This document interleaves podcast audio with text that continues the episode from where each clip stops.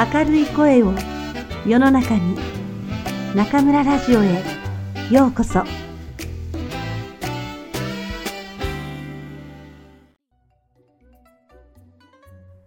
中村先生の美味しい記憶餃子。年越しが2ヶ月間にわたると書くときっと驚かれるだろう。でも中国で暮らせばそれが本当のことだとわかる。12月中旬の忘年会に始まりクリスマスパーティーで盛り上がって紅白歌合戦で1年を締めくくる日本バージョンが終わると中国バージョンのスタート。年会で年末ボーナスに喜びシャオニエンで気分が高まり春節の民族大移動へと続く。春節の鳥を飾る現象説までお祝いメッセージや本場がネット上を飛び交い乾杯と元平が繰り返されカロリー度外視のごちそうがテーブルに並ぶ。この日中年越し作業も今回で21回目となった。日本の年越しの必需品が年越しそばなら中国の除夜は餃子をあげる人が多いだろう。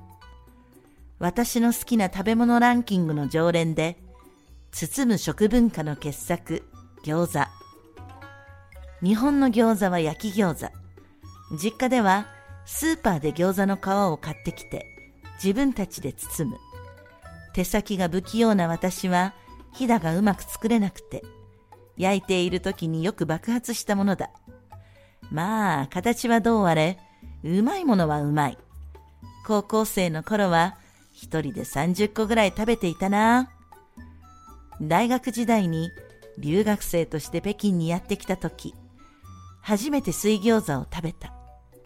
おかず感の強い日本の焼き餃子と違って、もちもちの皮がつるっと口に滑り込む中国の水餃子は、水豚の親戚みたいで、全くの別世界。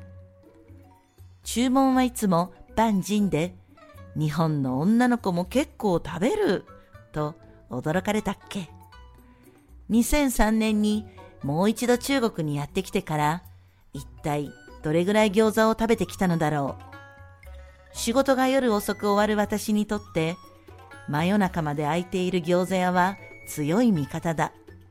出張や旅の途中で出会う餃子も忘れがたい。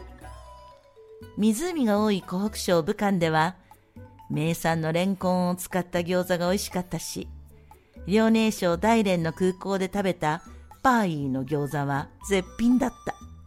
新京レストランで食べた羊肉の餃子はエキゾチックな顔をしていたし、甲州に行けばエビ餃子が私を待っている。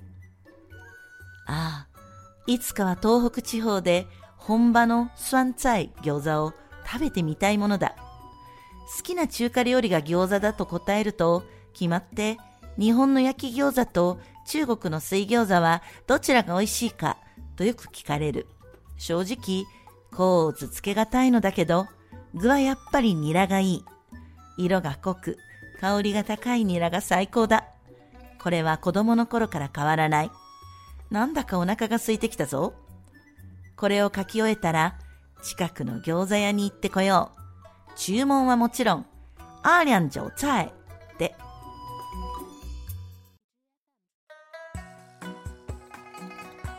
来た来た。えっと、こっちがくんくんのチンツァイね。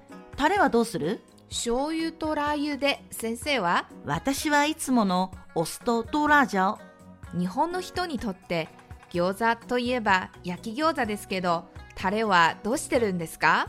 オーソドックスなのはお酢と醤油にラー油を垂らしたものだね。最近はグルメ番組の影響でお酢に胡椒をたっぷり入れたものも人気があるみたいだけど。そうだ思い出しました。2014年に初めて日本に行った時大阪で餃子の王将に入りましたよね。その時先生が一人でラーメンとチャーハンと焼き餃子を注文したから驚いたんですよ。驚かないでよ。半ちゃんラーメンに餃子は日本の町中華の基本中の基本だよ。そんな炭水化物かける3みたいな注文中国ではなかなかないですよ。中国は麺もチャーハンも餃子も単品でお腹いっぱいになる量だからね。日本の焼き餃子は主食じゃなくておかずだから実家で食べる時もご飯が出てくるよ。中村家特製のニンニクを効かせたニラ餃子は白いご飯にぴったりなのよ。餃子とご飯を一緒に食べるったなんでところ変われば品変わるってよく言いますけどまさにそうですね。私も中国に来て餃子屋の壁に貼ってあるメニューを見て驚いたよ。ニラにセロリにしいたけ長ネギにパクチーいろんな具があるんだもん日本はだいたい1種類だからね。中国国内も南や北で具や形が違いますね。そうそう。2003年に武漢にやってきて餃子を見た時第一印象は小さいだったよ。記憶の中にある北京の餃子はイーリャン4個だったけどこちらでは6個だもんね。日本の餃子は全国的に同じなんですか？福岡の博多一口餃子のように小ぶりなタイプやジャンボ餃子を売りにしている店もあるけどだいたい同じ大きさで1人前56個だよね。具は白菜やキャベツニラのブレンドが多いかな。最近は日本の中華もガチ化が進んで水餃子を出す店も増えたみたいだよ。きっと水餃子ファンが急増しますよ。日本で暮らす中国人にとっても懐かしいお国の味ですね。そうだね。ねえくんくん。私今日はアーリャンじゃ物足りない。先生もうすぐ爆食の春節がやってきますから今は我慢ですよ。そうそう。我慢我慢。今年はどんな年越し料理かな？皆さんぜひモーメンツに幸せな美食写真をアップしてくださいね。楽しみにしています